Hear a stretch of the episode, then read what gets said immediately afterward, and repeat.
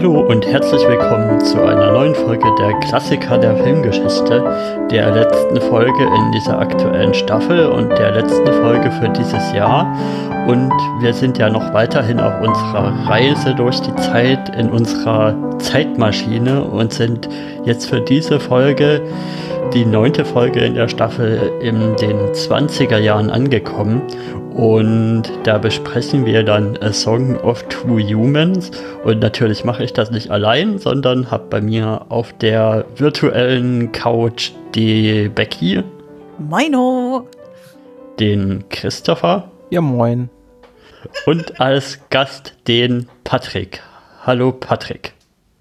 Dieses Filmgespräch könnte überall geführt oder gehört werden. Auf dem Lande oder in der Stadt. Denn egal ob im Trubel der City oder unter dem weiten Himmel der, der Farm, Podcasts sind doch immer gleich. Manchmal bitter und manchmal süß. Hallo. Wow. Es ging fast fehlerfrei, fast. Das fixen wir in der Pause. Nein, das macht ihr nicht. Bloß nicht. Nee, nee, nee, nee, nee. Was für ein Einstieg von einem Gast hier in dem Podcast. Das hatten wir noch nie. Ja. Ah. Ja, ich muss mir ja Mühe geben. Der Film gibt es hier auch Mühe, ihr gebt euch Mühe, also gebe ich mir auch Mühe. Genau. Magst du dich erstmal kurz unseren HörerInnen, unserer Hörerschaft vorstellen, wer du so bist und was du so machst in diesem großen, weiten Internet? Ja, ich bewege mich zum einen erstmal ganz selten in den 20er Jahren und ich bin froh, einmal hier zu sein in der Epoche. Ansonsten moderiere ich überwiegend Podcasts zum Genrefilm. Das ist ja mittlerweile einfach auch ein sehr weit dehnbarer Begriff. Aber als ich damit anfing, so vor knapp neun Jahren, 2012, haben wir Bahnhofskino gegründet, mein Co-Host Daniel und ich ähm, haben wir uns so dem abseitigen Kino verschrieben. Und das tun wir eben wöchentlich seit 2012, genau insgesamt mittlerweile in über 370 Folgen oder so. Und ich moderiere außerdem noch Spielfilm. Das ist ein filmografischer Podcast, so wie wir ihn nennen. Da ackern wir einfach die äh, Filmografien von RegisseurInnen durch ähm, und sind, glaube ich, aktuell bei John McTiernan, was sage ich, glaube ich, bin mir ziemlich sicher, dass wir bei John McTiernan aktuell sind. ABC des Films moderiere ich noch, ist ein wöchentlicher ähm, oder zweiwöchentlicher Filmtipps-Podcast. Immer gucken, was da noch so kommt. Also Game of Thrones-Fans sind auch sehr dazu angehalten, gerne meinen alten Podcast Der kleine Rat mit äh, der lieben Anne von Klassikerfabel anzuhören, wo wir Game of Thrones durcharbeiten und dann am Ende gar nicht mal so glücklich darüber sind. Aber es war eine schöne Zeit. Wird, wird der Podcast weitergeführt mit den Spin-offs? Ja, sehr gerne. Also ich habe es auf jeden Fall, ähm, Anne und ich haben kürzlich über Kronos geredet und am Ende sagte ich, egal was passiert, also egal was die machen, Spin-off, Prequel, Sequel, Kinofilm, wenn irgendwas Game of Thronesiges noch rauskommt, dann dann sind wir wieder da. Weil mein Winds of Winter? Ja, mal gucken, ne? das Buch, was nie kommt, meinst du? Ja, ja. Buch des Namens das kommt nicht darf. Ähm, weißt du, Georgia R. Martin schläft sehr, sehr gut auf all seinen Millionen. Ich glaube nicht, dass der noch Bock hat. Äh, mein, mein Interest wurde ja gepiekt äh, erst neulich, als ich gehört habe, dass Matt Smith äh, für das ähm, Game of Thrones Spin-off als einer der verrückten Targaryen verpflichtet wurde. Ähm, ja, vielleicht, vielleicht äh, gebe ich Game of Thrones noch eine zweite Chance, obwohl ich ja die letzte Staffel gar nicht so schlecht fand wie alle anderen. Ich fand vor allem die Dokumentation über die letzte Staffel sehr gut. Aber wir sind ja hier kein Game of Thrones Podcast.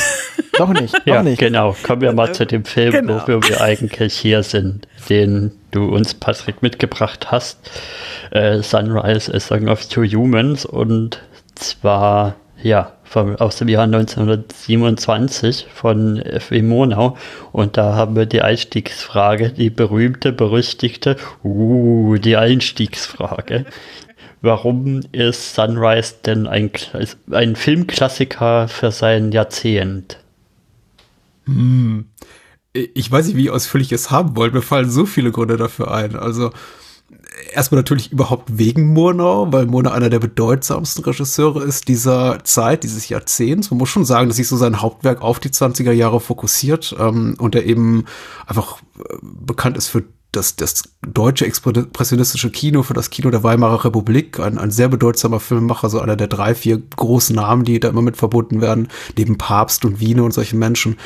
Ähm, Sunrise ist ein bedeutsamer Film für seine Zeit, eben aufgrund des, ähm, der, der, der, der Art und Weise, wie er seine Geschichte erzählt, also diesem quasi Stummfilm, aber schon so mit dem technischen Einfluss, neurotechnischen Einfluss der des, des äh, synchronisierten Soundtracks. Also man hört echte Soundeffekte und teilweise eben auch Stimmen mhm. und äh, da ist ganz viel auch Neues drin. Also ähm, und das vereinbart eben das Beste Zweier- oder vielleicht sogar Dreier-Welten einfach. Es war einfach großes Hollywood-Kino bringt das zusammen, den deutschen Expressionismus, den eben Mono da mit reinbringt und eben auch mit Karl Mayer, der das Drehbuch geschrieben hat, auf den werde ich später sicher noch ein, zwei Mal zu sprechen kommen, eben auch äh, seinen Einfluss. Denn der war ja ein äh, Drehbuchautor, der sehr bedeutsam war für die Zeit und sehr bekannt dafür war für sehr introspektive Filme, während eben William Fox, der den Film produziert hat für, für 20th Century Fox, einen ganz, ganz großen Film haben wollte. Und da kommt eigentlich sehr, sehr, sehr, sehr viel zusammen. Also ganz viel Bedeutsames auf jeden Fall. Sehr schön. Ja. Noch mehr? Ich würde, wenn du noch mehr hast. Ach du, ich könnte zum Beispiel einfach über, über das, über die Erzählform des Melodramas auch noch, die könnte man zumindest noch erwähnen. dass Das einfach, das waren eben die großen Studiofilme der 20er Jahre, mhm. also zumindest in Hollywood viele Orten. Ich meine, klar, man hat Western gedreht, aber dann gab es eben die Melodramas oder abschätzig später sogenannte Weepies auch als solche bezeichnet. Also einfach, wo man ins Kino ging, um zu lachen und zu weinen. Und das war eben auch, also die Erzählung ist schon sehr exemplarisch für diese Art von Filmgenre, das eben damals ungefähr, ja, ich möchte sagen, nicht die Hälfte, aber ein großer Anteil der, der großen Studioproduktion da so bediente. Ja, ich glaube, über Emotionen werden wir heute noch reden müssen bezüglich dieses mhm. Films, auf jeden Fall. Ja, ich würde dann erstmal an euch anderen beiden die Frage stellen, wie euch denn der Film so beim, beim Schauen so gefallen hat. Und Wollen wir nicht wie, erst nee. länglich er euch vorkam. Also länglich, länglich kam er mir gar nicht vor. Also es waren gerade für einen Stummfilm sehr kurzweilige 90 Minuten. Ähm, und äh, ich fand, ich bin ja bei solchen älteren Filmen immer ein großer Fan, Fan von den ähm, vom Szenenbild äh, weil ähm, ich einfach ähm, sehr appreciaten kann, wie viel technische Arbeit da hinter die Kulissen oder sag ich mal in die Kulissen geflossen ist und ähm, wie auch ähm, dann mit sehr viel Technik äh, versucht wurde, ähm, ja, Bilder zu schaffen, die so nicht möglich gewesen wären. Ähm, und äh, ich habe da auch in der Wikipedia dann gelesen, dass allein diese, diese Stadt ähm, oder diese Stadtkulisse irgendwie 20.000 US-Dollar gekostet hat und das bei anderen Filmen das komplette Budget war. Und ähm, das ist schon erstaunlich, was sie da auf die Beine gestellt haben. Also bei mir, ähm, Hörende, äh, fleißige Hörende dieses Podcasts mögen sich noch erinnern, dass meine erste Folge äh, hier auch zu einem Stummfilm war, nämlich zu Frau im Mond von dem ich ja damals nicht so begeistert war, der, also den ich wirklich als länglich bezeichnen würde, wo es irgendwie drei Viertel des Films dauert, bis man endlich auf dem Mond ist.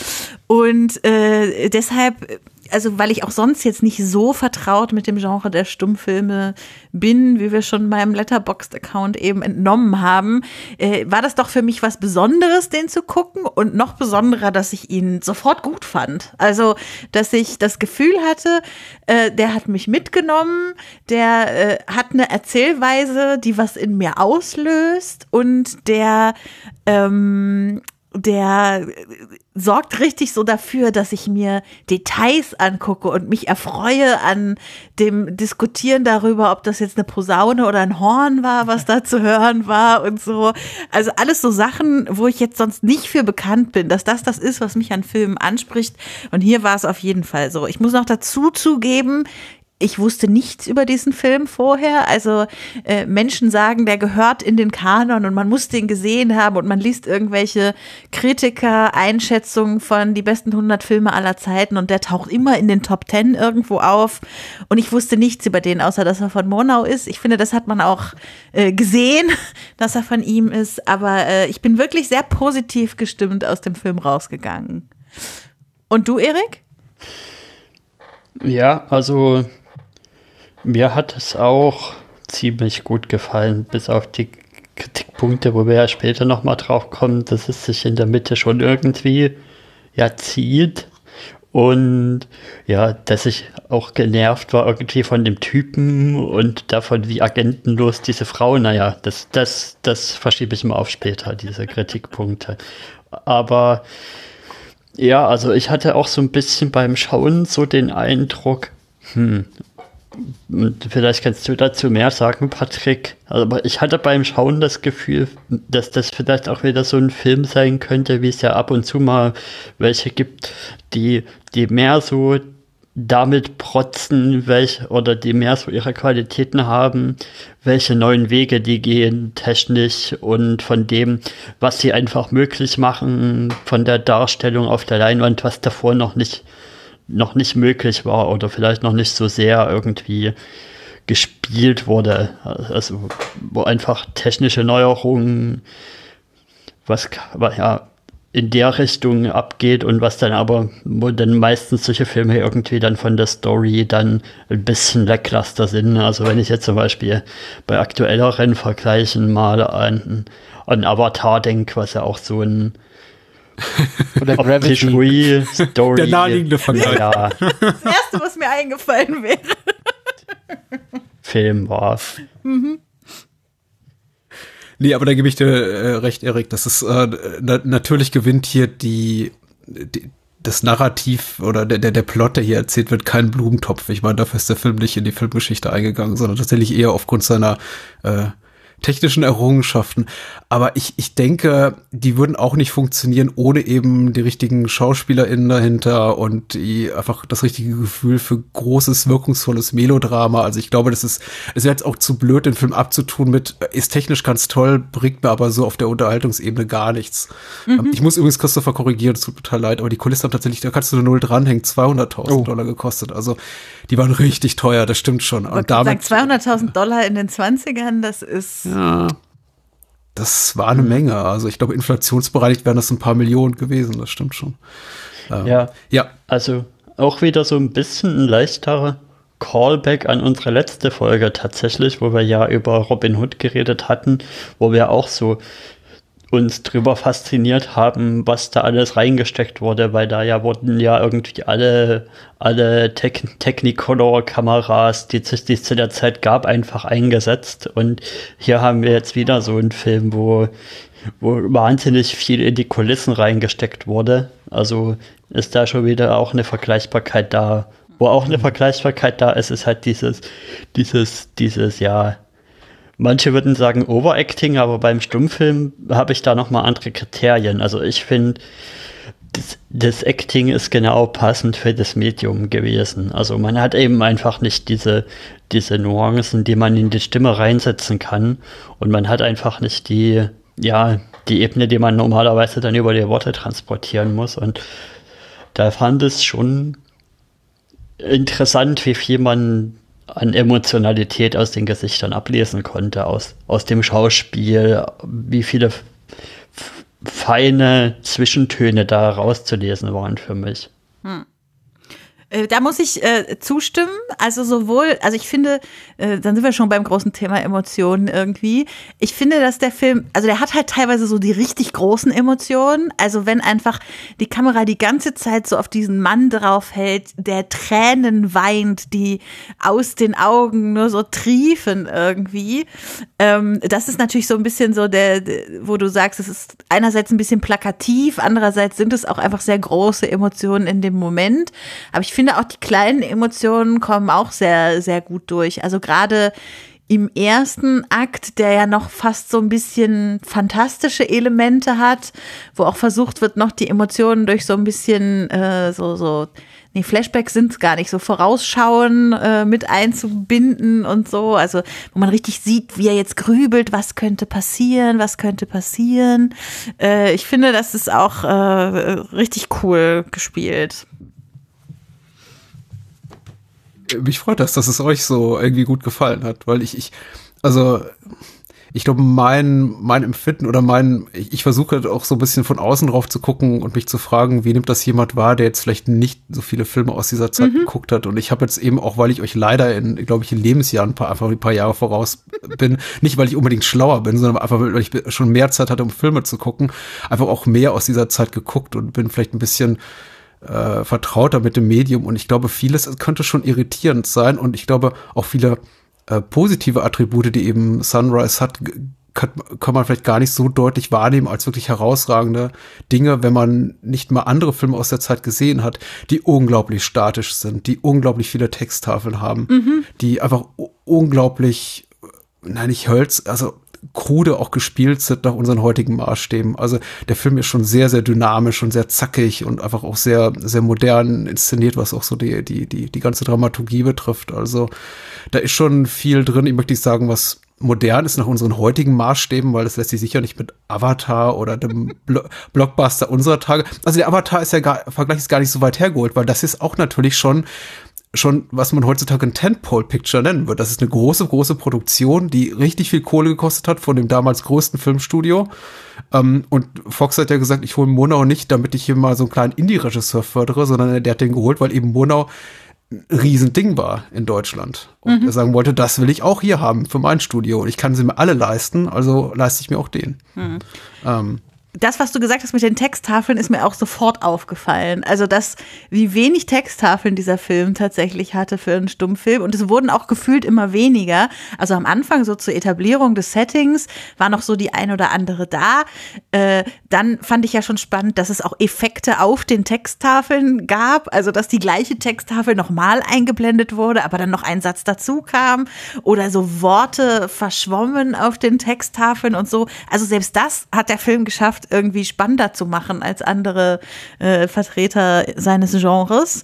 So, und äh, später hatte man ja das Gefühl, der Film hat eigentlich komplett ohne Texttafeln funktioniert. Also da hätte ich mir sogar noch gedacht, so zwei, drei vom Ende, die hätte ich gar nicht mehr gebraucht, die dann noch äh, eingeblendet wurden, weil da war man dann auch schon so in der Story drin, äh, dass es gar nicht mehr jetzt darum ging, da noch irgendwie eine wörtliche Rede von jemandem zu hören oder so. Aber wenn wir schon bei Story sind, willst du nicht noch mal für die, die wie ich vorher noch gar nichts von dem Film gehört hatten, einmal kurz erzählen, was eigentlich passiert? Auch wenn wir sagen, die Handlung ist jetzt nicht äh, das, was den Film super vorantreibt, aber damit alle einmal wissen, worüber wir eigentlich reden. Ja, sehr gerne. Ich ähm, also äh, basiert erstmal auf einer Kurzgeschichte oder Novelle, je nach Definition. Ich glaube, die hat 60, 70, 80 Seiten. Ich glaube sogar, sie ist sogar noch kürzer von äh, Hermann Sudermann. Ich habe sie nicht gelesen. Ich habe allerdings die Verfilmung von Veit Harlan geguckt, die man nicht, die nicht so wahnsinnig äh, äh, empfehlenswert ist, einfach weil sie relativ dröge ist. Die Geschichte heißt ähm, Die Reise nach Tilsit und erzählt die Geschichte eines äh, auf dem Lande lebenden Ehepaars. Das hat hier im Film keinen Namen. Das ist jetzt mitnichten einzigartig für diesen Film. Also gerade so im Stummfilmbereich findet man unglaublich viele Stoffe, die einfach in den einfach Figuren eher nach ihrer nach ihrer nach ihrem Berufszweig oder nach ihrem Geschlecht, wie in diesem Fall hier einfach benannt mhm. werden. Also ich meine, der kleine Tramp ist eben auch nur der kleine Tramp und hier gibt es eben den Ehemann und die Ehefrau, oder Ehefrau und Ehemann und eben die Frau aus der Stadt die den Ehemann verführt und ihn eben dazu, davon dazu überreden will, äh, sich der seiner Ehefrau zu entledigen durch Mord. Und äh, im letzten Augenblick packt ihn dann doch sein schlechtes Gewissen. Äh, schafft es doch nicht, sie vom Boot zu schubsen und sie zu ertränken. Ja, das, das, das ist das, was du beschrieben hast, gerade Becky, auch mit der schönen Texttafel, wenn du das Wort drown, also ertränken erscheint, mhm. dann verfließt das so. Äh, auch ganz schön gemacht mit der Animation. Und quasi so als kleine Wiedergutmachungstour reisen sie dann eben in die große Stadt. Also erstmal flieht sie ja klar mit der Tram äh, in die Stadt und er springt ihr nach und dann versöhnen sich doch und er hat diesen Gefühlsausbruch in der Kirche. Sie besuchen gemeinsam eine, eine Hochzeitszeremonie, die, die dort stattfindet und äh, stürzen sich dann in das illustre Leben der, der Großstadt und äh, erleben dort alle möglichen Abenteuer. Und ich weiß nicht, soll ich bis zum bitteren Ende erzählen oder reicht das erstmal? Weil am Ende gibt's immer großes Drama. mit äh, beinahe Tod und Sturm und äh, also auch nochmal richtige Action-Exzesse, möchte ich fast sagen, für die. Also im Rahmen dessen, was da möglich ist in so einer Art von Film, passiert eigentlich eine ganze Menge. Der Plot ist nicht wahnsinnig innovativ, aber es gibt eine Menge. Es passiert unglaublich viel in dem Film. Ja, und vor allem. Kleine Episodchen eben. Ja, genau, es ist so, so Vignetten. Ähm, genau, wo, es ist sehr episodenhaft. Genau, wo du dann äh, zum Beispiel in deiner Review of Letterbox geschrieben hast, ich bin für die Kunst gekommen und bleibe für das betrunkene Ferkel. Ja, ja. Das betrunkene Ferkel. Da, da, ist ja meine, äh, also ich als alte Michel aus Lönneberger Guckerin, da bin ich ja von dem betrunkenen Schwein aus. Ja, zwar sowas äh, Genau, ich glaube, die waren sehr stark inspiriert von diesem Film, als sie das geschrieben haben. Michel aus Lönneberger im Licht von F.W. Murnau. Ja, Astrid Lindgrens ein, äh, äh, mal gucken, wie sie von Murnau beeinflusst wurde beim Schreiben davon. ja, ich würde sehr gerne noch wollen wir gleich noch ein bisschen über die Technik abnörden, weil ich finde das echt, also echt toll. Wie gesagt, also ich habe ja nur das Gefühl, weil ich nicht so viel Referenzrahmen habe, aber was du schon angesprochen hast, jetzt die, die Action-Szene am Ende mit dem, mit dem Boot, also schon allein die Szene, wo, wo es ja so, wo man ja so quasi mit so einer fahrenden Kamera dem Boot auf dem Wasser hinterher folgt, das glaube ich auch ziemlich neuartig da gewesen, habe ich so das Gefühl. Und dann auch eben diese ganze Nacht und Sturm und es wirkt schon sehr dynamisch alles und da bin ich auch gespannt oder fände ich interessant, wie sie das gemacht haben. Zum, ja, zum anderen finde ich auch diesen, diesen Jahrmarkt als als Kulisse wahnsinnig interessant. Also was sich da alles zu sehen ist, was da alles sich bewegt und ja, wie, wie groß ausgestaltet irgendwie dieses Set ist und finde ich auch wahnsinnig. Und mein drittes Highlight ist irgendwie, also mein, mein besonderes Highlight ist irgendwie diese Szene, wo sie über die Straße laufen, wo ich gedacht habe, hm, das sieht da sehen ja manche Greenscreens irgendwie schlechter aus, als wie sie das hier umgesetzt haben. Und da hast du, glaube ich, auch noch was dazu geschrieben, wie sie das gemacht haben, weil das kann ich mir auch nicht irgendwie so wirklich vorstellen. Ich habe erst gedacht, hat er jetzt irgendwie jeden einzelnen Frame genommen und vorne das ausgeschnitten und hinten das ausgeschnitten und das so übereinander überlagert oder wie hat er das denn gemacht? Also ich finde das, ich finde die Szene echt beeindruckend. Äh, ach so, ich, oh, ich bin gar nicht so ein Technikexperte, aber das ist jetzt äh, ja eben kein Greenscreen. Die Technik gab es ja noch gar nicht damals, dass man da irgendwie quasi Farben isolieren konnte, sondern das ist tatsächlich ganz klassische Rückprojektion. Die stehen einfach vor einer großen Leinwand, äh, auf der eben vorher abgefilmtes Material wiedergegeben wird. Und das wirkt eben so cool, weil das tatsächlich einfach so von den äh, Relationen sehr, ähm, sehr, sehr, sehr gut gemacht ist. Also man hat nie das Gefühl, die Schauspieler sind zu klein oder zu groß für die Szenerie, durch die sie sich da bewegen. Das ist irgendwie alles schon so haargenau vorab gefilmt. Und die laufen quasi auf so einer Treadmill, also auf so einem Laufband auf, auf diese Rückprojektion mhm. zu. Ja, das Spannende ähm, ist ja aber, dass dann zusätzlich noch die dritte Ebene eingeführt ja. wird und vor ihnen auch noch Autos langfahren. Also das war der Moment, wo ich dann dachte, das ist der Kunstgriff, ne? Es ist ja. ein fast unmerklicher Übergang ja. von eben dieser Projektion zu, sie befinden sich wirklich in dieser Szenerie, wo man denkt, das, das ist schon sehr, sehr cool. Das und das muss unglaublich viel Vorabplanung bedeutet haben, das so genau hinzukriegen. Ja. ja, das ist halt das, was ich mit diesem auch Handwerk meine, wo man mit den damals äh, begrenzten Mitteln der, sag ich mal, Kameratricktechnik wirklich das Maximale rausgeholt hat, äh, wo, äh, wo man wahrscheinlich schon Jahre später das nochmal mit einfachen Mitteln anders gemacht hätte, aber dann nicht so eine hohe Kunst der, des Handwerks erreicht hätte. Also wirklich mal so, so ein Handwerk wirklich oder so eine Technik wirklich durchspielen bis zum Ende. Da ist auch ein, in einer Szene ist so ein, ich nenne es jetzt mal Zoom. Natürlich äh, konnte man nicht mit der Kamera in dem Sinn zoomen damals, aber es wirkt halt, als, als wäre das so. Und das fällt dann natürlich noch mehr auf, wenn du sonst halt eine sehr statische Kamera hast und Szenen immer von vorne bis hinten aus der gleichen Perspektive gefilmt werden und so. Und dann kommt da halt plötzlich so ein, so ein Schwenk oder so ein Zoom und man denkt sich krass, wie gut das wirkt in dem Moment. Oder auch was den Ton angeht, das hast du ja in deiner Einleitung auch schon gesagt, Patrick. Also gerade dann am Ende, äh, das ist ja mein persönliches Highlight, deshalb sagte ich gerade auch schon, ist das jetzt ein Horn oder eine Posaune? Da, da wird ja am Ende diese Action-Szene so ein bisschen mit äh, klassischen Tönen untermalt und immer wenn jemand schreit, kommt halt so ein, so ein, ein ganz besonderer Ton aus einem dieser Blasinstrumente, so ein ganz tief hallender, der aber gleichzeitig ein hoher Ton ist. Und immer wenn er halt selber schreit und auch als die Magd dann schreit und äh, sogar als die äh, Frau aus der Stadt schreit, ganz am Ende. Also es gibt ja sehr viel Geschrei in den letzten Minuten. ähm, und dass das halt mit der musikalischen Untermalung so exakt mir rübergebracht wurde, das hat mich richtig fasziniert. Das war auf jeden Fall eine damals sehr, sehr neuartige Technik. Ich bin gerade überlegen, wie die, wie, das, ich glaube, äh, Warner hatte Vitaphone, die konnten schon so richtig synchronisierten äh, Ton abspielen, also dann tatsächlich auch Menschen reden lassen. Der The Jazz Singer kam ja im selben Jahr raus, was so heute als der erste große, große Studiotonfilm gilt. Mhm. Da gab es so, so 20 von den 90 Minuten wurde dann abgesungen. Äh, und das war damals ganz toll. Und da wollte natürlich auch Fox mit konkurrieren. Die hatten ihr eigenes, äh, ihr eigenes Patent da. Ich glaube, Moviephone, irgendwie sowas in der Art hieß das. Und die konnten eben schon, also es gab schon diesen synchronisierten Score. Es war nicht mal so, dass irgendwie beliebige Musik dazu abgespielt wurde. Und du hörst ja tatsächlich auch menschliche Stimmen irgendwo und diese ganzen Geräusche. Aber es ist eben nicht so, nicht so ein wirklicher Tonfilm. Aber es ist auch kein wirklicher Stummfilm. Ja, ich finde das auch sehr bemerkenswert. Äh, das ist, ich glaube, deswegen ist er auch ganz gut zugänglich, wäre zumindest mein Gefühl für Menschen, die vielleicht sagen, ich würde schon mal gerne ältere Filme gucken, aber so reine Stummfilme, wo dann einfach nur 90 Minuten durchgedudelt wird, damit tue ich mich schwer, weil äh, das hast du eben nicht. Also es ist schon kein auf Charlie, dem halben Wege zum Tonfilm. Ja, kein Charlie Chaplin-Film, wo äh, 60 Minuten lang irgendwo jemand auf dem Piano so dip, dip, dip, dip, dip, dip, dip, dip ja. rumklimpert, sondern es wird schon ein bisschen mehr gemacht. Ähm, es hat mich so ein bisschen an Karneval der Tiere erinnert, ähm, mhm. wo dann auch so, ah, und jetzt setzen sie das Horn ein, um den Schwan zu spielen. Und daran hat es mich so ein bisschen erinnert, also dass man mit Instrumenten auch so ein bisschen Soundeffekte macht und nicht nur, sag ich mal, Begleitmusik. Ähm, das das finde ich, finde ich sehr schön und das ähm, ist, also finde ich fast, äh, fast noch spannender als so einen frühen Tonfilm, ist dann zu sehen, was sie gemacht haben, um quasi den Echtton zu ersetzen.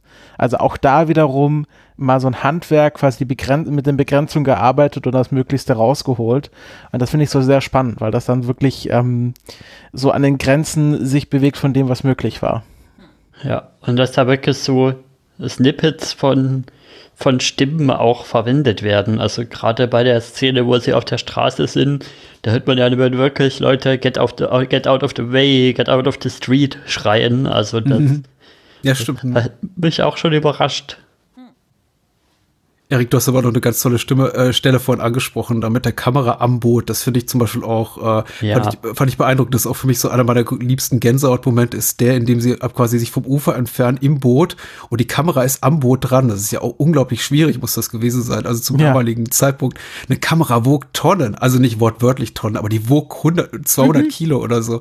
Und die an einem Boot oder an einem Boot, was an dem Boot angebracht ist, zu befestigen und dann das dann auch noch so zu, hinzukriegen vom Timing, dass der Hund genau im richtigen Moment losrennt und dann ins Wasser springt und also und die Schauspieler müssen dann eben auch noch mitspielen. Also ich, ich, ich, ich, ich gucke das immer und denke mir, meine Güte, also mit den damals technischen Mitteln, die müssen das so exzessiv geprobt haben, dass das so klappt einfach. Ja. Ähm, das ist schon, also beeindruckt mich auch bis heute. Ja.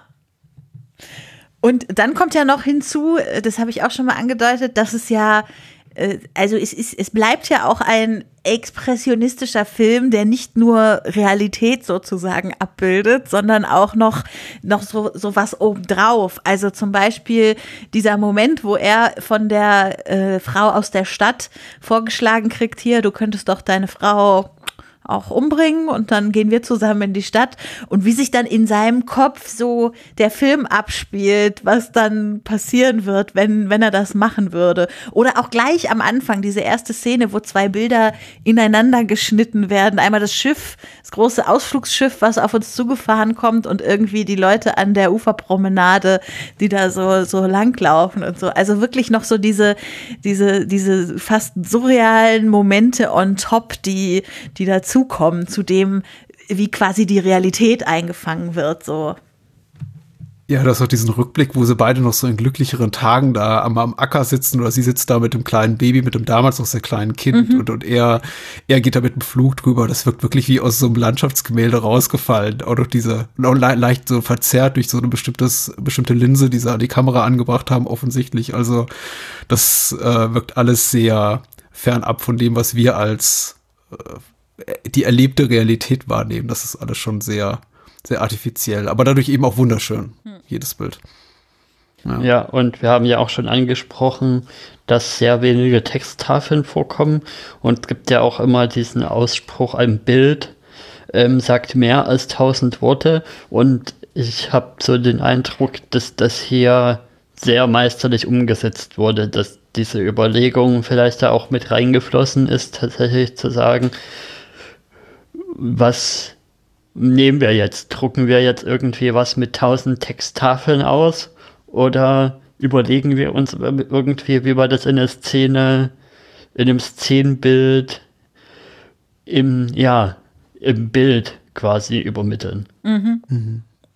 Unbedingt. Und also im, im Bild, im Szenenbild und im Schauspiel, das haben wir ja auch schon gesagt. Also dass äh, der Film profitiert, glaube ich, auch sehr davon, dass er sich konzentriert auf diese ProtagonistInnen, die wir haben, also vor allem auf den auf das Ehepaar sozusagen und auch, dass er die Frau aus der Stadt über große Teile des Films dann so ein bisschen links liegen lässt. Ich glaube, das war eine sehr gute Entscheidung, weil wir dadurch wirklich, also so ich habe das Gefühl gehabt, am Ende dieses ganzen Tages in der Stadt, jetzt kenne ich den Mann richtig gut. So, und obwohl ich den ja eigentlich nur einen Tag erlebt habe, es war natürlich ein äh, sehr besonderer Tag in seinem Leben, in dem sehr viel so passiert ist. Aber ich hatte das Gefühl, ich habe dem wirklich so beim Leben zugeguckt und ich habe jetzt ein Gefühl dafür gekriegt, wer der ist und wie er handelt und wie er denkt und wie er fühlt. Ähm, so, und das hat natürlich damit zu tun, wie gut die das irgendwie ins Bild gebracht haben auch durch ihr Schauspiel. Ja, und da, da frage ich mich, und äh, da Patrick, du als Kenner des Genrefilms, ähm, ist das jetzt Expressionismus? Also ist dieses Ausdrücken von Emotionen, ist das das Expressionistische am Expressionismus? äh, im wortwörtlichen Sinne sicher, aber es ist eben vor allem die, die Manifestation der, der, der quasi der inneren Welt, der, der, der Gefühle in, in Bildern. Und Expressionismus ist, ist ja vielerlei äh, deutbar. Ein Film muss gar nicht stilistisch komplett drüber sein und höchst artifiziell, um expressionistisch zu sein. Mhm.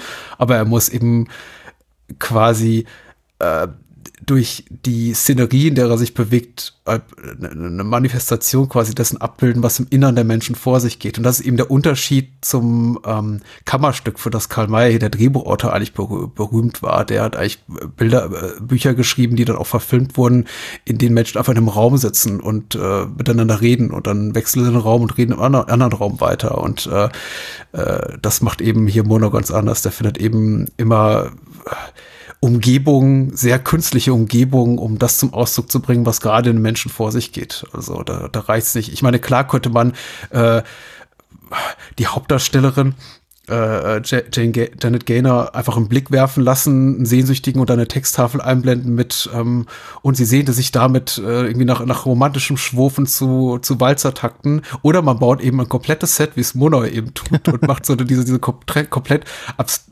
merkwürdig auch teilweise agierende Gruppe von Menschen äh, zeigt sie irgendwie beim Schwurfen ähm, ja. und ja, das ist dann schon auch expressionistisch, würde ich sagen.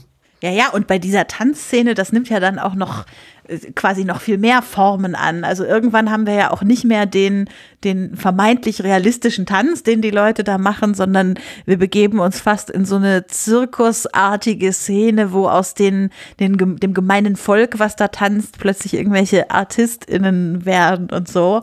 Also ja, da, es ist immer dieser sanfte Übergang und plötzlich ist man so in dieser surrealen Szene und hat es gar nicht so richtig mitbekommen. Und das, das ist schon sehr, sehr kunstvoll gemacht. Ja, was mir da beim, beim Schauen ein bisschen von der Struktur her irgendwie ein bisschen aufgefallen ist, ist, wie das Ganze zusammenhängt oder zusammenhält. Ich habe so den, den Hot Take, es hält nicht strukturell so gut zusammen, tatsächlich mhm. für mich. Weil irgendwie, ich habe so das Gefühl, ich könnte jetzt nicht sagen, was der Film irgendwie, was der, will der jetzt lustig sein, also dieser Einstieg, dieses, dieser dramatische Einstieg und dann, dann wird es so ein bisschen traurig und dann wird im Mittelteil halt so, so Komödie, so Komödie, so komödiantisch, so mit dieser Schweinszene und so weiter und danach wird es aber wieder dramatisch. Also ich habe irgendwie manchmal so das Gefühl, emotional hat der Film nicht wirklich eine Richtung, die er da folgt. Ja, das ist sicher richtig. Ich, äh, das kann man jetzt dem Film positiv auslegen oder ihn dafür kritisieren. Ich, ich finde tatsächlich, dass das Finale so spektakulär und toll ist, es wirkt tatsächlich ein bisschen wie, also übers Knie gebrochen, um da jetzt einfach nur mal so ein bisschen Spannung reinzubringen und Drama und dann taucht eben auch die Frau aus der Stadt wieder auf und äh, im Grunde vielleicht ist es wirklich so, wie, wie Becky sagt. Ich weiß, ich möchte, möchte jetzt keine Worte im Mund legen, Becky, aber ich habe sie zum Beispiel, als ich den Film zum ersten Mal sah, nicht vermisst. Ich dachte, ach okay, da ist ja wieder, mhm. weißt du, hast du mir eigentlich nicht gefehlt, aber gut, es ist eben zurück. Ähm, und klar, dafür kann man den Film in die Kritik nehmen. Äh, es ist, äh, es ist aber eben auch einfach dem, dem zeitgenössischen Geschmack geschuldet, äh, dass man eben möglichst viele Zielgruppen, auch wie es heute ja immer noch der Fall ist, auf andere Art und Weise bedienen wollte, eben auch Leute, die einen leichteren Stoff sehen wollten und äh, dann eben auch wieder Spannung sehen wollten und eben keine großen dicken Kullertränen vergießen wollten, wenn sie ins Kino gehen. Also ich glaube, das ist einfach auch ein bisschen den, den zeitgenössischen Erwartungen oder den, den gemutmaßten Erwartungen eines Kinopublikums der 20er Jahre geschuldet, dass man eben gesagt hat, so, und jetzt ein bisschen Leichtigkeit, und jetzt darf wieder geweint werden, und jetzt darf wieder irgendwie äh, Fingernägel gekaut werden. ähm, aber das macht den Film natürlich sehr uneinheitlich und ich, ich gebe dir doch recht, Erik, sowas wie eine klassische Spannungskurve, dass man wirklich sagt, wir, wir, wir gehen jetzt von A über B nach C, um nur am Ende dann so einen kathartischen Moment zu erleben, der ist, der ist nicht da in dem, im eigentlichen Sinne, wie wir es heute kennen. Und ich finde auch, um nochmal auf die Frau aus der Stadt zurückzukommen, also das wäre auch, zumindest aus meiner heutigen äh, feministischen Perspektive, so der größte Kritikpunkt am Film, dass sie halt so dargestellt wird als die, die den Mann jetzt da verhext. Und er kann ja dann eigentlich gar nicht mehr anders handeln, als diesen Mordversuch an seiner Frau zu machen äh, und äh, kriegt es dann aber halt irgendwie nicht hin. Und äh, also ich hätte sie wirklich, also ich sage das selten über Frauenfiguren in Filmen, aber ich hätte sie einfach nicht gebraucht. Also man hätte das auslösende Moment äh, sicher auch, also man hat ja auch so gemerkt, dass die Ehe von den beiden ein bisschen eingeschlafen war und äh, da hätte man sicher auch ein anderes auslösendes Moment finden können, was nicht dieses, dieses schwierige, das alle Männer verhexende Vamp-Narrativ so, so getränkt hätte. Also das, das hätte ich einfach nicht gebraucht und deshalb war ich auch am Ende so, ah, jetzt kommt sie wieder, aha, mh.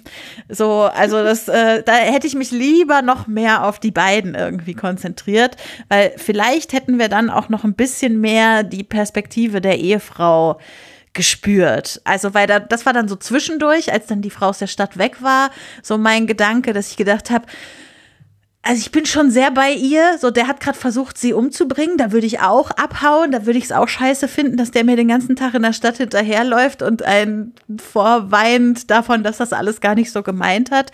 Ich finde dann fast, sie verzeiht eben ein bisschen zu schnell.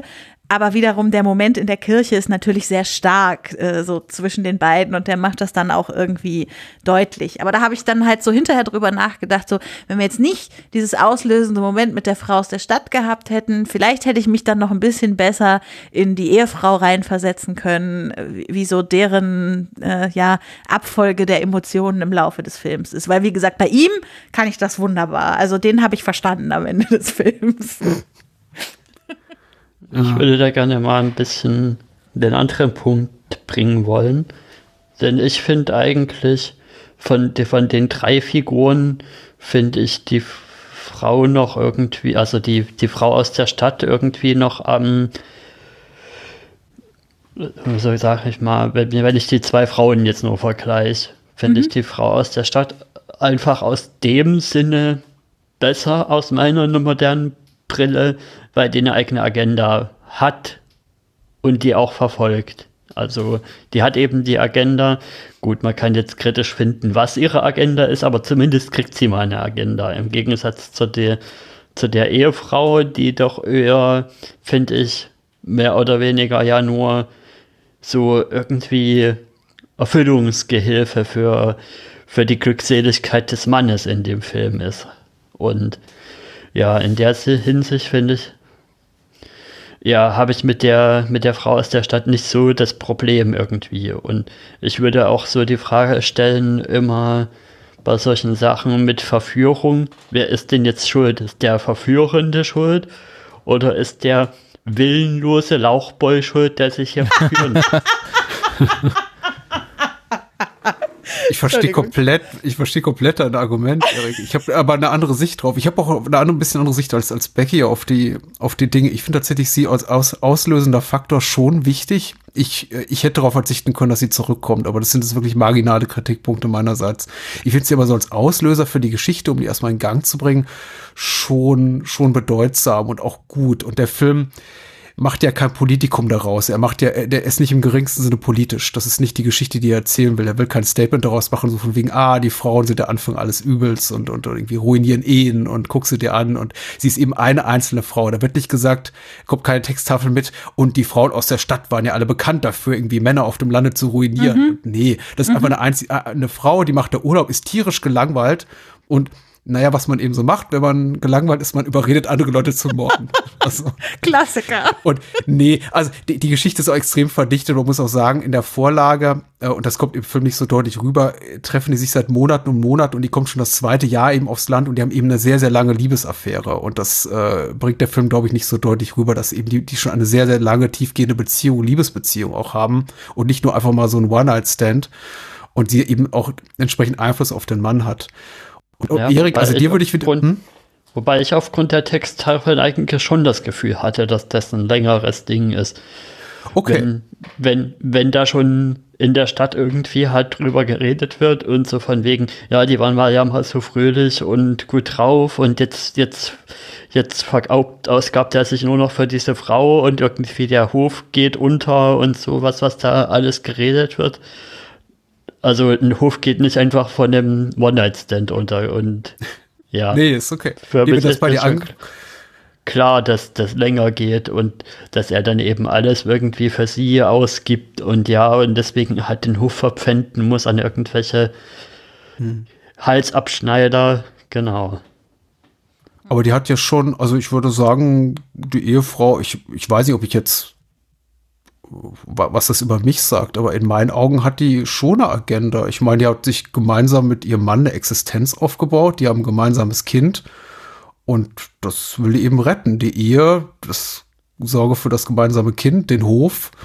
Ähm, also es geht ja nicht nur darum, äh, für den Mann zu sein, wie du es ausgedruckt hast, oder es ihm recht machen zu wollen, sondern sie hat ja auch was zu verlieren. Also hm, und halt es ist natürlich Gefühl, die 20er Jahre nicht so die Zeit gewesen, in der man gesagt hat, na okay, dann mache ich eben ohne mhm. die Also.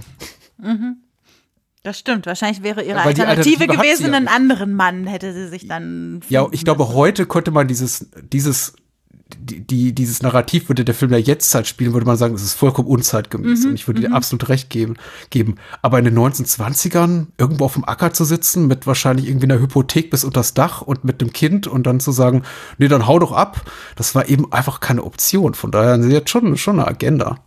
Ja, Oder was ich habe hab halt irgendwie das Gefühl, sie weiß auch, was da passiert und lässt das so über sich ergehen. Mhm. Und ja, wo sie dann ja auch so so weinend über diesem Kinderbett hängt und dann, dann, ja, das einzige Mal, wo ich ihr, also in der Handlungsszene jetzt nicht noch das, was man ihr eben, ihr an größeren Motiven, das mag sein, dass sie die hat, aber für die Handlung im Film.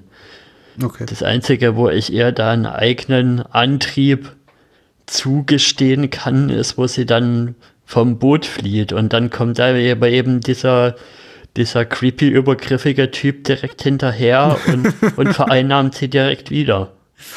Ja. Der Lauchboy. Ja. das habe ich mir jetzt gemerkt, Erik. Ja, ist halt so. so ein Lauch. Ja. Ich glaube auch so auf ähm, charakterlicher und narrativer Ebene könnte man dem Film einiges ankreiden. Und das ist natürlich alles furchtbar unzeitgemäß für unsere heutigen Geschmäcker. Es ist tatsächlich so, das ist, also ich, ich bin da ganz beim, von Christopher nochmal angesprochen, Expressionismus, das irgendwie da, da, das sind die, die großen Gefühle, für die ich den Film gucke und eben für die technischen Errungenschaften, für einfach die, diese technisch, technisch meisterhafte Leistung. Äh, es ist nicht, um mich jetzt wirklich irgendwie im klassischen Sinne spannend unterhalten zu lassen, äh, so, so dass ich mich frage, oh, was passiert wohl als nächstes? Oh, ist das spannend, meine Güte. Und also es ist doch einfach relativ klar, ja. was da passiert. Und ich würde mir, sagen, mir kam ein, jetzt noch ein Thema gibt es schon. Und äh, das, vielleicht ist das auch ein bisschen darin begründet, wie wir die Frauenfiguren sehen. Denn die sind ja nicht nur sie selbst, sondern sie stehen ja auch ein bisschen symbolhaft für eine Frau auf dem Land und eine Frau in der Stadt. Und ich finde halt so dieses Land-Stadt-Ding ist neben der Liebesgeschichte oder der wiederentdeckten Liebesgeschichte oder wie man es nennen will, so das, was es thematisch noch in dem Film zu sehen gibt. Also, dass wir wirklich äh, vorgeführt kriegen, was für ein Unterschied es in den 20ern ausgemacht hat, ob ich mich entscheide, ein Leben als Bauer oder Bäuerin auf dem Land zu führen oder, also äh, gerade in den 20ern, wo es ja auch viele progressive Bewegungen irgendwie gab oder irgendwie als Frau in der Stadt zu leben, wo ich auch es schaffe, mir alleine eine Existenz aufzubauen, alleine aufs Land in den Urlaub fahren kann, äh, wo mich nicht jeder sofort vielleicht fragt, wo ist denn dein Mann oder so. Ähm, und, und dass das vielleicht auch so ein bisschen das ist, was einen vielleicht vermuten lässt, die Frau auf dem Land hat nicht so eine starke Agenda, weil dieses Landleben nicht so richtig dem entspricht, was wir heute als eine Agenda bezeichnen würden. Aber mhm. sich das zu erhalten, was halt ihre Lebensentscheidung ist, äh, würde ich an der Stelle sagen, ist da vielleicht äh, doch dann das, was die Agenda für sie auszeichnet. Und halt so dieses Stadt-Land-Ding, äh, das ist ja auch Akt, von der Aktstruktur des Films irgendwie ganz klar. Also wir haben erst Land, dann gehen wir in die Stadt und dann gehen wir wieder aufs Land. Und in der Stadt haben wir auch noch die Landleute sozusagen, die jetzt die Stadt entdecken. Und am Anfang hatten wir halt die Stadtfrau, die sich auf dem Land langweilt.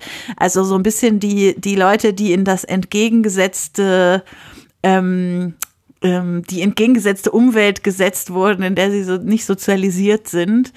Und äh, natürlich erleben wir da sehr viel länger und sehr viel ausgiebiger, wie die Landleute sich in der Stadt verhalten, als wie die Stadtleute sich auf dem Land verhalten.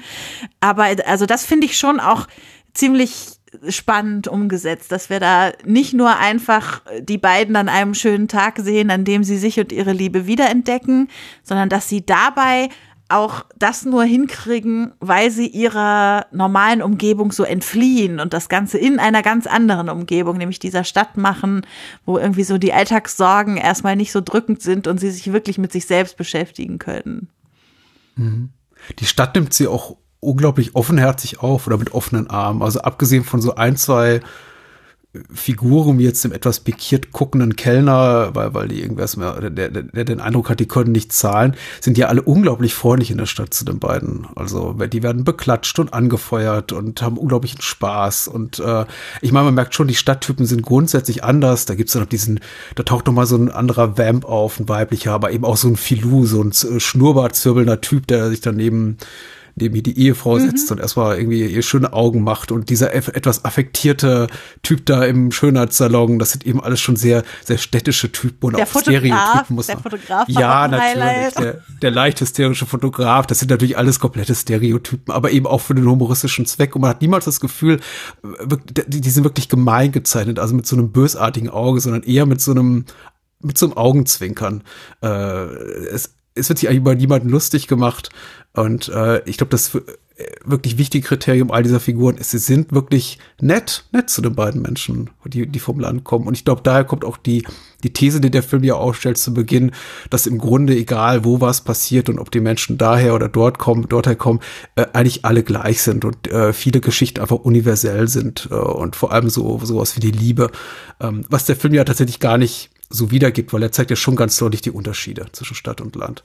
Aber am Ende spielt es halt keine Rolle. Wo man tatsächlich ja natürlich nochmal auch nicht so sehr drüber nachdenken darf, glaube ich, ist gut. Am Anfang wird ja irgendwie etabliert, dass, dass der Hof gerade runtergewirtschaftet wird und die schon hier quasi an Halsabschneider irgendwie ihre Tiere vergeben müssen, um noch über Wasser bleiben zu können wo haben die auf einmal die Kohle her, diesen, diesen Saus- und Braustag da in der Stadt zu machen? Das, das passt irgendwie. Er hat ja auch irgendwann kein Geld mehr im Portemonnaie und sie muss bezahlen. Das ist mir aufgefallen. Ich kann diese Fragen komplett nachvollziehen, äh, aber ich stelle sie mir ehrlich gesagt nicht, weil ich mich einfach blendend unterhalten mhm. fühle. Ich meine, es gibt auch so Filme, in denen ich mich frage, warum ist die Hauptdarstellerin nie was? Warum muss der Hauptdarsteller nie auf Toilette? Und solche, solche Geschichten. Aber tatsächlich in diesem Fall frage ich mich das nicht. Aber du hast natürlich recht, dafür, dass sie in einer angeblich so prekären Situation leben, sind die ganz schön, äh, ja, haben sie ganz schön die Spendierhosen an. Wobei, ich meine, es geht ja auch um die Ehe. Also vielleicht ist es dann auch okay, alles auf den Kopf zu hauen. Und ja, sie gewinnen ja auch ein Schwein dafür. Also. Ja. Das ist jetzt schon sehr eine Pickerie, genau. Also nur mal kurz als Zeittangente, ja, was du gerade so angesprochen hast, also was mich zum Beispiel immer irgendwie nervt in solchen Filmen oder auch Serien ist, wenn, wenn in der Bar gegangen wird und dann wird sich ein Drink bestellt wird ein Schluck getrunken und da passiert irgendwas, dass man weggehen muss und da bleibt eben der Drink da stehen mit einem Schluck draus getrunken. Das nervt mich irgendwie immer. Das hatten wir hier nicht. Die haben schön alles ausgekostet, was sie bezahlt haben. Ja. Und ich bringe jetzt noch mal kurz ein, ein rückwärts in die Popkultur reingeschmissene Argument, wenn ich an die Stadtfrau denke kam mir so ein bisschen der Gedanke jetzt eben auch während unserem Gespräch, hm, ist das eigentlich auch so in Richtung Prototyp, was sich dann später zur Femme Fatale auch weiterentwickelt hat? Du meinst das Motiv der, des Vamp und dann die Femme Fatale spielt? Ja, ja. ich glaube, das ist ja schon älter als, äh, als äh, der Film an sich. Ähm, gibt, findet sich ja schon, sag ich mal, in der griechischen Sage wieder so die Frau als, als äh, der, U, äh, der, der Anstoß des, des Zwietrachts. Ähm, aber wenn man da so eine direkte Linie zeichnen möchte, dann kann man sich schon vorstellen, dass hier dieses Motiv sich dann dahingehend weiterentwickelt hat, dass es dann zur femme fatale im Film Noir wurde. Aber wir haben ja einen Genre-Experten bei uns. Ja, es ist, ich finde die Frage spannend. Ich glaube ehrlich gesagt, dass sie, also mir wurde sie auch noch nie gestellt und ich weiß nicht, ob sie überhaupt schon mal gestellt wurde. Ich meine, auf jeden Fall, solche Entwicklungen sind ja fließend. Ich glaube, da sind wir uns alle einig, dass irgendwas irgendwo herkommen muss. Mhm. Ich würde ehrlich gesagt aber kein, keine direkte Linie zwischen den beiden Arten von Figuren zeichnen. Ich glaube schon, dass erstmal dieses Vamp-Dingens daher kommt, dass einfach auch solche Filme sehr vom Star-Image lebten ihrer, ihrer Schauspielerin äh, und eben auch jemand wie Margaret Livingston eben eine entsprechende Rolle zu erfüllen hatte oder zu spielen hatte und äh, da vielleicht auch eher, eher die Figur kommt, genauso wie Janet Gaynor eher für die, eher für so das und den unschuldigen Typen äh, mhm. bekannt war. George O'Brien war ehrlich gesagt zu dem damaligen Zeitpunkt noch gar nichts für so richtig bekannt. Ich glaube, der hatte nur The Iron Horse mit, mit John Ford gemacht und sonst so war nicht wahnsinnig viel, aber ich glaube, dass es erstmal daher kommt, dass man diese Figuren so, so grob zeichnet. Woher jetzt der Vamp kommt, mh, hm, ich, ich müsste mich da erst reinlesen. Ich meine, es gibt ja immer so Strömungen, einfach so, so bestimmte Arten von Figurenkonstellationen, gerade so Männer-Frauen-Rollen, die gerade extrem populär sind. In den 40er Jahren gab es zum Beispiel unglaublich viele Filme, Anfang, Mitte der 40er, mit äh, Frauen, die von ihren Männern gedemütigt und manipuliert werden. Da gab es dann plötzlich Rebecca und Notorious mhm. und Spiral Staircase und, und äh, Gaslight äh, ist ja mittlerweile sogar redensartig geworden. Mhm. Also es gab eine ganze Flut von Filmen, die einfach diese Konstellation hatten mit äh, der Mann, der seine Frau in den Verstand bringt oder ihr nach dem Leben trachtet. Und ich glaube, das, es war einfach damals relativ populär, so einen Stoff zu haben, in dem man einfach genau solche Frauenrollen gecastet hat mit, okay, und hier ist die Böse, die alle irgendwie in, in, in, in Ruin treibt. Ich, äh, aber wie gesagt, es ging eben auch andersrum und dann ging es wieder andersrum mit der Femme Fatale, aber auch die, ich weiß nicht, ob ich daraus eine Regel machen würde. Das mhm. ist so ein bisschen gerade mein Problem, weil die Femme Fatale ist schon sehr Thriller-spezifisch. Und ich glaube, der hat im Melodrama nichts zu suchen. Und da müsste man sehr viele Brücken schlagen, um von Sunrise irgendwie bei, weiß ich, dem Malteser Falken oder so anzukommen. Also, mhm. Mhm. Ich habe mich da jetzt gerade so ein bisschen rausgewunden. Beantwortung glaubst, der Frage. ich hätte noch eine andere Frage. Und zwar glaubst du, dass da in dem Film auch noch so ein bisschen so ein zeitgeschichtliches Moment rauszulesen ist. Also wir sind ja 27, Ende der 20er Jahre, die hier auch immer so als die goldenen 20er dargestellt wurden, sind wir hier auch, ja, wir haben ja ein, ein Paar, das kommt vom Land und geht dann in die große Stadt. Also haben wir hier auch so ein, so eine Wohlstandserzählung vielleicht drin oder vielleicht Industrialisierungserzählung auch, wo dann vielleicht auch so ein bisschen unterschwellig irgendwie übermittelt werden sollte, ja, es, es, ist schon irgendwie eine Bewegung von, von dem Landleben, von dem landwirtschaftlichen Leben, was jetzt eher sich urbanisiert. Oder denke ich da jetzt zu weit irgendwie? Nee, das ist doch da, dass die, das ist für mich die, eine Frage deines persönlichen Empfindens. Hast du das Stadtleben, wie es hier porträtiert wird, als einladender empfunden als das auf dem Land? Also abgesehen von den Naturkatastrophen. ich meine, die haben ein ganz schönes Leben auf dem Land, ne? wenn es funktionieren würde. Die haben ein mhm. Kind und einen Betrieb und äh, einen, einen Markt offenbar auch eine Angestellte und Freunde, die sich um alles kümmern. Also sobald er ja ruft, sagt hier, meine Frau ist möglicherweise ertrunken, kommen wir sofort hier, kommt hier die ganze Landbevölkerung und all zu Hilfe. Also ich habe nicht das Gefühl, dass hier das Land irgendwie als zweitklassiger Lebensraum äh, gezeigt wird. Das Stadtleben wird ja schon als berauschend und überschwänglich und begeisternd auch dargestellt. Genau, was Christopher sagt. Es wird als Abenteuer dargestellt. Das hat natürlich was mit diesem besonderen Tag mhm. zu tun, den die da verleben. Also ja, das hat auch was damit zu tun, dass es in der Stadt ist. Und wie in, ich würde insoweit mitgehen, dass ähm, man schon so das Gefühl hat, aha, auf dem Dorf tratschen alle über euch und hier in der Stadt könnt ihr einfach erstmal sein mhm. und äh, daraus dann erstmal so selber rausfinden, was ihr gerade voneinander wollt. Und es hängt nicht so davon ab, dass im Dorf alle darüber reden, ach, früher waren sie so glücklich und jetzt. So, also das ist schon der Moment, wo ich so das Gefühl hatte, die Stadt lässt sie mehr sein, aber ähm, grundsätzlich glaube ich, dass nicht die Stadt hier wirklich als das große positive Gegenbild zum Land gemalt wird.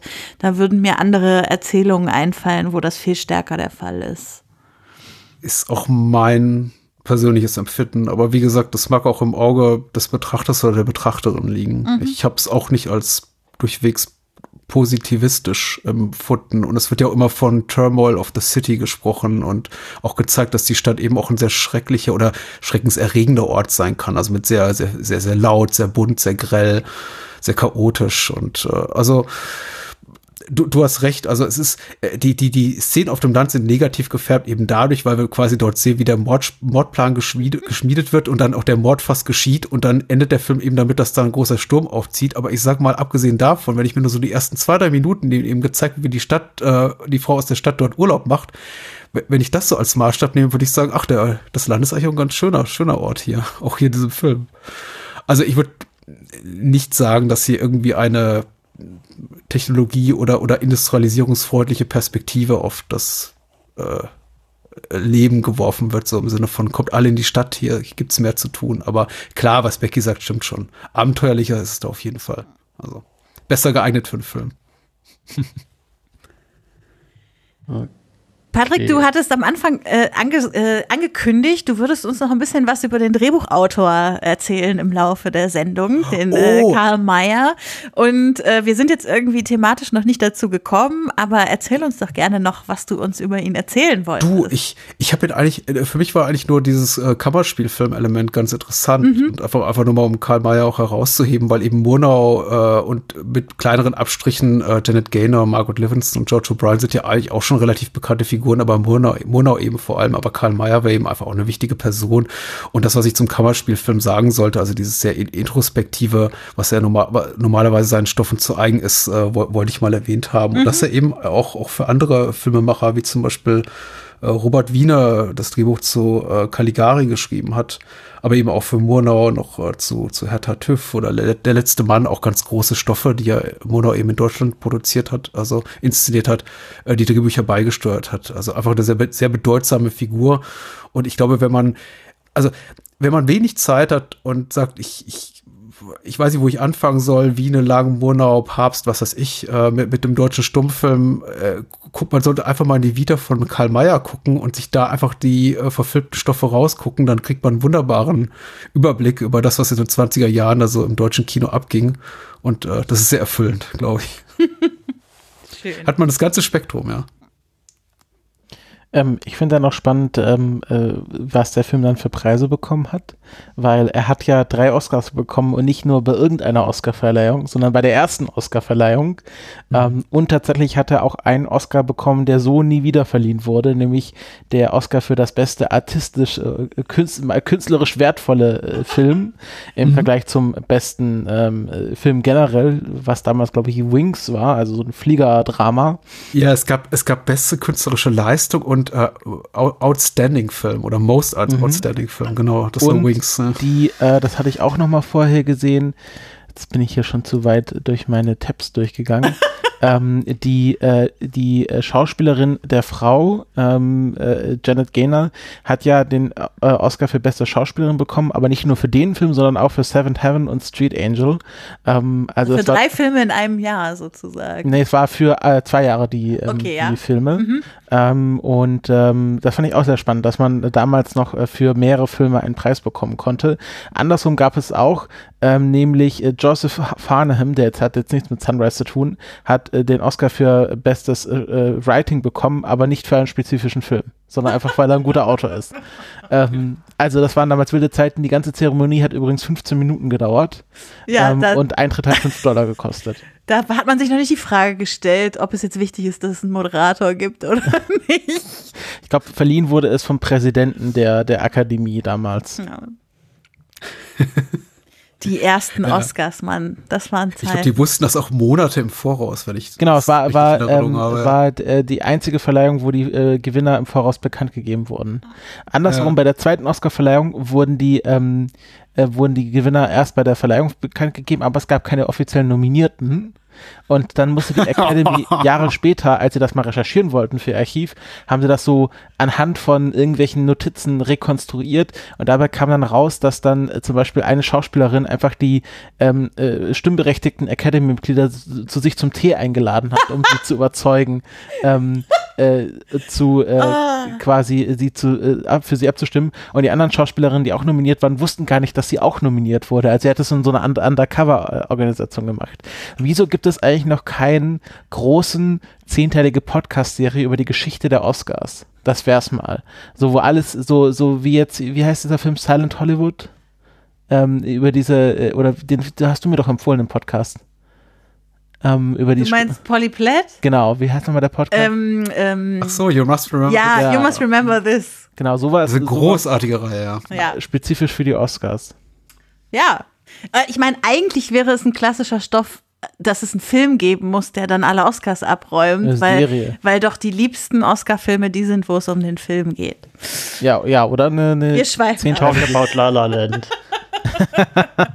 Wir schweifen Ähm, ab. ich habe hier, mir fällt leider nicht mehr ein, auf welchen Kanal das war, aber ich habe auf YouTube irgendwie mal ein sehr, eine sehr schöne Abhandlung gesehen über das Thema Oscars. Warum gibt's das überhaupt und was, was war das eigentlich für ein Industrie klopft sich selbst auf die Schultern Preis und wo auch so ein bisschen ja kritisch betrachtet wird, dass warum der warum dem so viel Bedeutung irgendwie beigemessen wird dafür, dass es eigentlich nur so ein Industrie klopft sich selber auf die Schultern Preis ist, aber ich weiß es gerade nicht mehr. Ich versuche es noch irgendwie rauszufinden, dann schreibe ich es noch in die Shownotes. Es könnte gut sein, dass das ein Popculture Detective ist, bin mir aber nicht sicher. Ähm, es gibt hier ein schönes passendes Zitat von Bong Joon-ho, ähm, als er gefragt wurde, ob er, äh, also es war vor der Verleihung, ob er schon aufgeregt ist, meinte, The Oscars are not an international film festival. They're very local. Ja, aber um noch mal vielleicht äh, jetzt, ich bin, ich mache es jetzt richtig geschickt. Ich schaffe es jetzt von dieser Abschweifung wieder den Bogen zurückzuspannen zum Film. Äh, man man kann von den Oscars halten, was man will, aber dass jetzt tatsächlich Murnau mit dem ersten Film, den er in Hollywood gemacht hat, irgendwie so abgeräumt hat, dass der Film drei Oscars gekriegt hat, äh, dass der von den, also ich meine, der äh, war ja eine Zeit lang dann äh, ziemlich vergessen, der Film, aber dass er heutzutage wieder so irgendwie unter die Top 100 der Film, besten Filme aller Zeiten überall gewählt wird und so, das ist also irgendwie schon was Besonderes. Also wenn jetzt heute, äh, jetzt, okay, Bong Joon-ho äh, hat vielleicht jetzt äh, auch als nicht-amerikanischer ähm, Regisseur die, letztes Jahr abgeräumt, aber es ist jetzt ja auch äh, eine Seltenheit, sage ich mal, dass bei den Oscars ähm, jemand irgendwie ganz frisch in Hollywood ist und dann da mit seinem Film äh, sofort abräumt. Und äh, ja, ich finde, das äh, zeigt doch auch nochmal, dass es äh, Murnau irgendwie geschafft hat, dieses typisch deutsche äh, Kino aus der Zeit auch nach Hollywood mit rüberzunehmen. Ja, war eine sehr andere Zeit, ne? Also wenn man so denkt, was so die normal, die heutigen Dynamiken sind, wenn erfolgreiche Regisseure so aus unserem Kulturkreis oder aus, aus Asien geholt werden nach Hollywood, um dort Filme zu machen, ist es meistens so, ja, gib denen mal eine, eine preiswerte Genreproduktion an die Hand. Die sollen erstmal einen schönen Horrorfilm machen oder früher war es irgendwas mit Van Damme oder so. äh, ja. Und äh, damals hat er eben richtig Geld in die Hand bekommen. Man muss ja dazu sagen, der Oscar ist noch mal überraschender, wenn man sich ins Gedächtnis ruft. Der Film war kommerziell überhaupt nicht erfolgreich. Mhm. Also ähm, so, dass man ja wirklich gesagt hat, okay, man, man, äh, ich glaube, die haben sogar das Originalnegativ wieder eingedampft, um das äh, Silbernitrat da wieder rauszugewinnen. Also das ist einfach, um Pr Filmpräservation hat sich keiner Gedanken gemacht damals und ähm, einem Film zu geben, also einen Preis, der auch kommerziell nicht erfolgreich war, aber vielleicht auch, weil es eine Fox-Produktion war, wer weiß, äh, ist schon bemerkenswert, ja.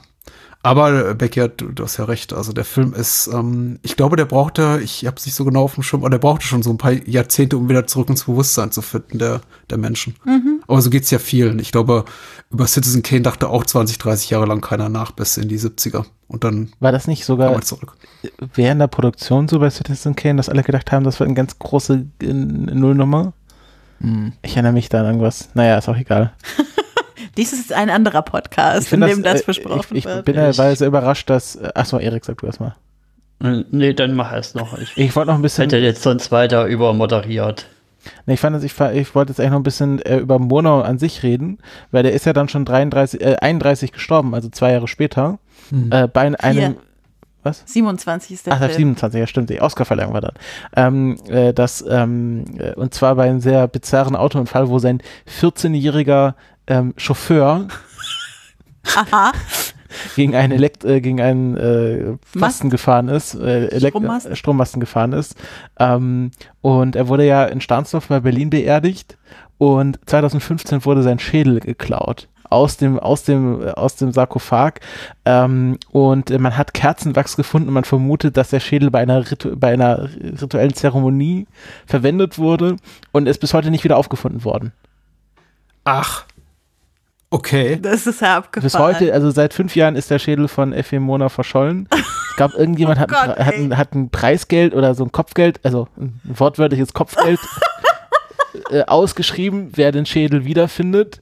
Ähm, und äh, ich finde das äh, äußerst bizarre, aber ähm, äh, oh, macht Christoph macht, mein ganzes Weltbild zusammen, weil ich lese jetzt, ich lese hier Jahre, Jahrzehnte lang diese blöde Filmliteratur und äh, du ja, ich verpasse alles, diese ganzen wirklich tollen Anekdoten, die geht nur komplett an mir vorbei. Es gibt ja auch diesen, den habe ich nie gesehen, aber ich finde die Prämisse so spannend, ähm, wo John Malkovich äh, Effie Monau spielt, ich glaube in, in, The Shadow of the Vampire, wo ja. es darum geht, um die, also es ist quasi eine Mockumentary über die Dreharbeiten zu Nosferatu, wo so getan wird, als wäre Max Schreck tatsächlich ein Vampir. Mhm. Ja, Willem Dafoe ist toll als Max Schreck, das ist äh, ja, super. Den will ich auch noch immer mal sehen. Und ähm, auch genau, schöne, schöne äh, quasi Querverweis zu unseren anderen besprochenen Filmen. Fritz Lang hat die äh, Grabrede auf F.E. Murnau gehalten. Das glaube ich waren nur elf Leute anwesend. Ähm, äh, also Greta Garbo und Fritz Lang und noch andere Filmgrößen der Zeit. Ähm, aber das ist, also ich finde das schon einen sehr spannenden ähm, äh, Menschen noch einfach. Ich glaube, er war, äh, ich weiß nicht, ob das so offiziell bekannt ist, aber ich glaube, er war homosexuell und hat sich da auch mit seinen Eltern ziemlich überworfen, hat deswegen auch seinen echten Namen, Friedrich Wilhelm Plumpe, abgelegt und dann äh, Monau als seinen Künstlernamen aufgenommen, um sich so auch von seinem Elternhaus loszusagen. Ähm, also wirklich auch ein sehr spannender äh, Mensch einfach. Mhm. Was wäre Plumpe aber auch für ein Künstlername? FWP. Vor allem äh, die, die Amerikaner ja, sagen dann Plumpy. Das ist noch besser. Also wahrscheinlich ja, diese, diese, diese, diese Doppelnamen unglaublich wichtig im Kino der damaligen Zeit. Finde ich ja auch interessant äh, zurückzudecken. Nicht nur im Hollywood-Kino, da kennt man das ja auch wie irgendwie Daryl F. Zanuck und wie, wie sie alle das hießen. Das ist doch hier so eine ähm, ähm, äh, Screen Actors Guild Regel, dass keine zwei Schauspieler den gleichen Namen haben, haben dürfen. Ist das so? Ja. Ja, deswegen heißt es ähm, hier von Back to the Future. Ähm, Michael J. Fox? Genau, das J hat er sich geben müssen, als er in die Screen Actors Guild einge eingetreten ist. Ja, oder man benennt sich einfach um. Also wie, wie Michael Keaton zum Beispiel. Weil Michael Keaton heißt ja mit Geburtsnamen Michael Douglas. Also. Ach so. was? Ja. Das okay, da konnte, ich, konnte ich euch auch noch was. Ja, ja. Und heißt Michael Douglas auch Michael Keaton? Das wäre lustig. Das wäre weit. Der ewige Kreislauf. Ja. Always to there. Schöner Lacher zum Schluss. Aber ich glaube, jetzt kann ich Ja. übermoderieren, Ja, oder? darfst du. Nee, ich Ja. wollte aber noch hinzufügen, weil Becky hatte das so, äh, sich notiert, aber jetzt nicht zur Sprache gebracht, wird eigentlich im Kino der 20er Jahre so viel geheult. Ich möchte erstmal gleich sagen, ich kann die Frage nicht beantworten. Also äh, seitens Männern so viel Tränen vergossen wie hier. Aber im Kino von, äh, ich weiß nicht, ob das, daraus lässt sich keine Regel machen, glaube ich. Aber im Kino von Murnau wird auf jeden Fall, also da sind, das Kino von Murnau ist voll von leidenden Männern. Also wenn du noch mal irgendwie Hertha TÜV gucken willst oder äh, Der letzte Mann oder auch Faust. Ich meine, Faust ist ja irgendwie der Inbegriff der Geschichte des leidenden Mannes. Also Oh ja. da wird sehr, da wird sehr viel gelitten. Also Männer müssen viel leiden. Das ist schon. Ja. Und auch der, ähm, die Geschichte der Frauen ohne Agency. Ist Faust auch Ja. ganz groß, Ja, ja. meinst du? Ja, ja, Ja. auf jeden Fall. Ja, aber haben wir das auch noch äh, zum Schluss einmal? Aber dafür kann man Murnau nicht verantworten. Nee, machen, da, das ist, ein da, bisschen da hat Herr. Das- Goethe das ist da sein Übelst, äh, Übelstes getan. Ja, Das war jetzt zwar ein Versprecher, aber ich lasse das so. Ach, Goethe, Schmöte. Dann kommen wir doch lieber mal zur Abschlussfrage, würde ich sagen. Jo. Patrick, was ist, warum ist denn Sunrise jetzt ein Filmklassiker für dich oder für die Filmgeschichte generell, so je nachdem, wie du den Fokus legen willst oder beides? Ich habe ja vieles angesprochen. Ich, ja, ich, ich möchte jetzt eigentlich einfach noch rekapitulieren, was der Film so an technischen Errungenschaften geleistet hat oder wie toll das Schauspiel ist, weil ich glaube, wir haben alles zur Sprache gebracht diesbezüglich. Aber ganz persönlich finde ich einfach äh, den Film unglaublich unterhaltsam. Es ist schon so ein Kanonfilm. Man findet den in der Filmliterar, in der filmwissenschaftlichen Literatur, aber eben auch so immer in diesen Critic Polls landet er immer ähm, ganz vorne. Das sind nicht irgendwelche Akademien oder die Industrie, die sich auf die Schulter klopft, sondern eben auch in der de Cinema oder Sight and Sound oder sonst wo Bestenlisten landet er immer ganz weit vorne, eben weil er einfach ein hochbedeutsamer, hochgelungen, höchst gelungener Film ist. Und das Schöne eben, ungleich zu vielen Kanonfilmen, die sich oft mehr so angucken wie eine Hausaufgabe oder eine Schularbeit, ist er ist unglaublich unterhaltsam. Und ich finde einfach eben auch die Zeit, die Ära und dieses Jahrzehnt, um mal ganz spezifisch zu werden, in dem er entstanden ist, unglaublich interessant, wegen der ganzen technischen Umbrüche, wegen dieser, äh, wegen dieser tollen äh, Movie-Tone-Technologie mit dem synchronisierten Sound teilweise, durch diese inszenatorische Dynamik, aber eben auch durch eine gewisse Form von Exzess, den Filme der 20er Jahre noch zeigen konnten, weil später würde dann in den 30er, 40er der Hays Code folgen und im Grunde ist das ganze Kino, was so diese, diesen Faktor des Amoralischen betrifft, also einfach Ehebruch und, und, und, und leidenschaftliche Küsse auf der Leinwand, das geht ja komplett verloren im Hollywood-Kino für mindestens vier Jahrzehnte. Und hier hat man noch richtig das Gefühl, also bis, sagen wir mal, bis Bonnie und Clyde und Easy Rider und solche Filme um die Ecke kamen. Und hier kann man das so nochmal in, im, im vollen Exzess erleben. Und ich finde, deswegen wirkt der Film auch gar nicht so unmodern, weil er hat nicht so diese komplett antiquierten Frauenbilder, wie es oft Hollywood-Filme der 30er, 40er, 50er haben, wo man irgendwie eine ähm, äh, Frau und Mann noch nicht mal im selben Bett schlafen zeigen durfte oder sie durften ihre, ihre Unterleibe durften sich nicht berühren beim Küssen und solche Geschichten eben. Also von daher, der Film ist hübsch, amoralisch und Menschen, die gerne sowas gucken wie Babylon Berlin und sich an den Exzessen, die dort gezeigt werden, erfreuen. Also davon gibt es eben auch einige hier zu sehen. Höchst unterhaltsam und dabei eben technisch auch noch sehr gut, finde ich. Herausragend toll. Also ich, ich liebe diesen Film. Sehr schön. Genau, und vielleicht auch mal kurz zum Thema Haze Code für Menschen, die oder Hö- Zuhörende, die sich jetzt fragen, was das ist. Da haben wir vor zwei Folgen nochmal einen Exkurs drüber gehabt zu, wie hieß der Film nochmal vor zwei. Folgen? oder? Nee, das war mit Steve. Ähm, Ach, äh, Frau, ohne Ge Frau ohne Gewissen? Zu, ja, zu, zu Double Indemnity. Ja, genau, dann. Da haben wir über den Haze Code auch einen Exkurs gehabt. Genau. Da könnt ihr da nochmal genauer euch das reinhören. Gut, und dann sage ich danke, dass du den Film mitgebracht hast, Patrick. War doch wieder mal was Neues. auf für uns jeden und Fall. haben Ich habe zu danken für die gelernt. Einladung. Ja, ich habe zu danken. Das ist, hat Spaß gemacht. Und ja, von der Ankündigung gibt es jetzt erstmal nichts mehr, weil das war jetzt der letzte, Fil der letzte Film und die letzte Folge der Staffel. Und wir gehen jetzt erstmal so in eine Pause. Wir machen jetzt nächstes Jahr erstmal bei den Filmklassikern eine Pause. Auch bei den, beim Hauptpodcast wird sich die Schlagzahlen ein bisschen verringern. Und ja, aber wir haben schon noch ein kleines Schmankerl dann in Planung. Da folgt bitte dann dem Hauptkanal auf Twitter, also dem, dem Kultpest Twitter-Account. Da gibt es dann bei Zeiten sicherlich auch nochmal Details, genau. was wir da noch als kleines, lustiges so in Planung haben, genau. Und seid versichert, es ist wirklich eine Pause. Das ist jetzt hier kein, wir lassen den Podcast auslaufen oder so, wie das bei anderen Podcasts auf der Fall ist. Wir, es gibt einfach in, äh, in äh, Teilen unserer Leben nächstes Jahr ist ziemlich viel los, deshalb müssen wir ein bisschen weniger Zeit aufs Podcasten investieren. Aber äh, äh, seid versichert, wir kommen wieder. Falls ihr schon irgendwelche Ideen habt, worum es in unserer nächsten Staffel thematisch gehen könnte, dann schreibt uns das doch gerne. Ja, genau. Wir haben ja da auch schon selber so ein paar Ideen, was, wo es mhm. weitergehen könnte, was man denn so mal machen könnte. Aber da ist es jetzt noch definitiv zu früh, sich da festzulegen. So mindestens ein Jahr zu früh, würde ich sagen. würde ich auch sagen. Und dann hören wir uns 2021 auf dem Feed wieder. Genau. Du meinst und, 2022? Äh, 2022 auf dem Feed wieder, genau. Und wir wünschen euch jetzt eine frohe Weihnachtszeit. Rutscht gut ins neue Jahr rein und das nächste Jahr dann hoffentlich irgendwann dieses blöde, ja, ihr wisst schon was. Ich werde es jetzt nicht extra sagen, ihr wisst alle, was ich meine.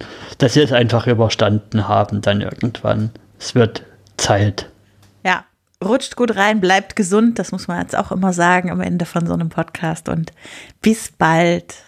Tschüsseli. Bye bye. Tschüss.